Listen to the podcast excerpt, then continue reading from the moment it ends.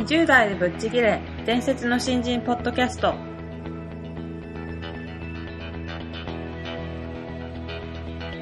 伝説の新人ポッドキャストは様々な業界で伝説的な活躍をしているゲストをお招きし20代の皆さんに向けて優秀な人材と言われるレベルではなく圧倒的に突き抜けた人材になるためのヒントをお伝えしていく番組です。20代に火をつける伝説の新人養成プロジェクトがお送りいたします。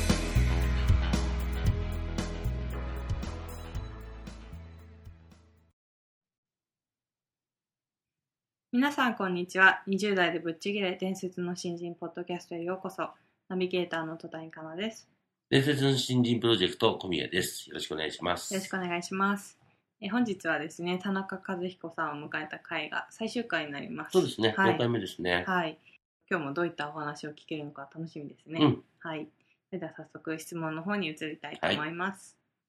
本日第4回目になりました、えー最終回、田中さんの回が最終回になりますね。はい。本日もよろしくお願いします。よろしくお願いします。す。はい。では、えー早速質問の方をご紹介したいと思います。えー田中さん、こんにちは。入社1年目の新人です。えー伝説の新人養成講座で田中さんのお話を聞き、いろいろな迷いが吹っ飛び20代の今は目の前にあることをただがむしゃらに頑張っていこうと思うことができました、うん。とても勇気づけられました。ありがとうございます、はい。えーところで田中さんにとって今の20代はどう映っているのかとても気になります。最近新人向けの本も出版されましたが田中さんの新人教育にかける思いなどをぜひお聞きしたいです。ということです。はい、はい今の20代、うん。えっ、とね、ある意味で優しい世代だなと思いますね。うん、で、周りのことをよく見てるな。うん。だから、なんかこう、出過ぎてもダメだし、うんという感覚がすごくあるような気がするんですね。あのーなんかバランスを取るところに長けてる人が多くて。うんで、僕はなんか、自分の思いをこう成し遂げるときには、バランスっていうよりも、がむしゃらっていう言葉の方が好きで、もっとがむしゃらになっていいんじゃないかと。うん。でがむしゃらになったが家に周りからあれちょっと出過ぎてるなっていうふうに思われてもその程度は全然構わないですよって言いたいですよね、あの優しさも大事だけど強さみたいなものももう少しこう若い人には期待したいなと思いますうね、んなるほど。会社の方からするとやっぱこの空気変えてほしいなっていう。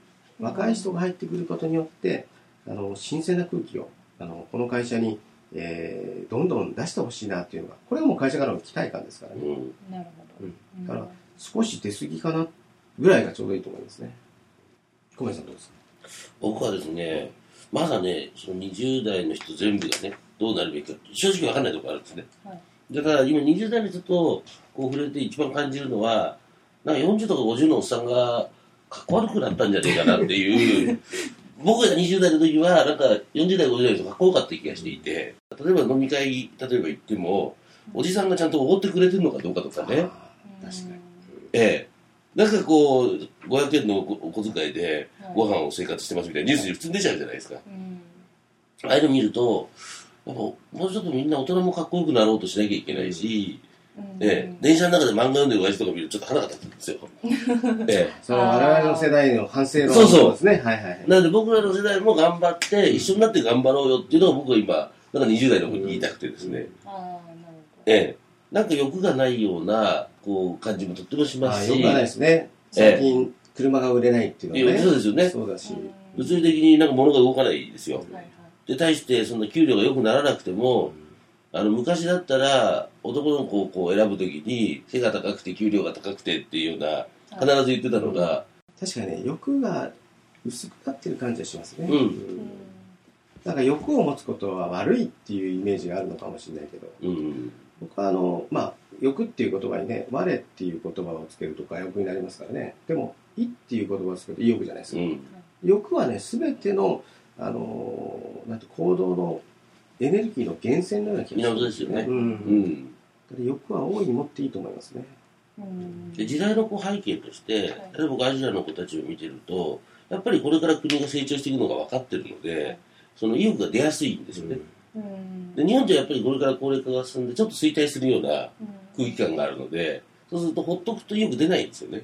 うん守りの気持ちになってくるんですよね。なるほどでだからこそ今の20代の子ってこれもっと頑張ると、はい。また別の日本が作られるしうんあの少なからずアジアの他の国の子よりは頑張ろうってエンジンをちょっと自分で蹴らないとうん。出にくいは出にくいよね。うん。うん。それでは最後になりますが、えー田中さんがですね最強の新人と呼ばれるための1日60秒トレーニングという本を、えー出版されましてその紹介をちょっとしていはい。ただきたいなと思うんですけども、えー、とどういった内容の本これ日めくり方式なんですけど、はい。100項目あるんですね。で、えー本を開くと例えば21日目、えー名店はその日のうちに解説せよ、うん。でこう裏にその解説が出てるっていう、まあ、切り取る切りもありましたよね。ええねそうですよ。でちゃんとあの25日は給料日なので、うん。えー貯金はするな。未来の自分に投資せよみたいなね。で君はあー初任給を何に使っただろうかみたいに、はいこういうふうに、まあ、100日間、えー1日60秒これを読むことによって、えー最強の新人になっていくっていう、まあ私の今までの思いを、えーフルにこうこの100項目に詰めたので、うん。あの新人向けですけどはい。結構あの新人よりも、えー社会人経験がある人がそ読んでですすね。うん。これ結構刺さるなっていうふうに言ってくれてるので、うん。あの結局新人に言いたいこともあの長く働いてる人も同じなんですよね、うん。大切なポイントっていうのはだから、まあ、ぜひあの新人向けに書いた本ですけども求人の方も、えー社会人経験のある方も、えーお読みいただければと思います。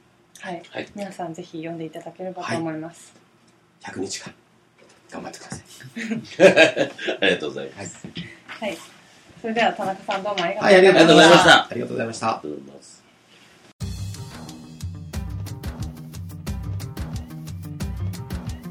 いやあれですね。あの今の若者はバランスを取りすぎようとしてるっていう話はうんうん。ちょっとドキッとしました、あ本当。私も割とそういうところがあるとは思うので、うん。あのいつの時代も言われた気がする。はい。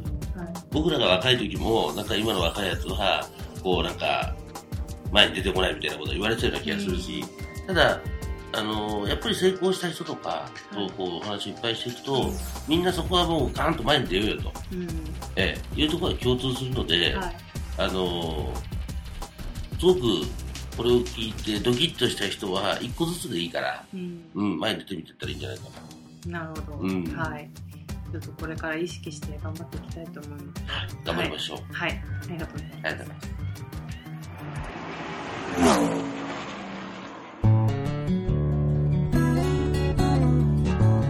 日のトークはいかがでしたか？伝説の新人ポッドキャストでは次回も本気の20代を応援する刺激的なインタビューをお届けしていきます。楽しみにしていてください。またホームページや Facebook でも様々なヒントを配信中です。ぜひ一度ご覧ください。検索キーワードは伝説の新人です。この番組は伝説の新人養成プロジェクトの提供でお送りしました。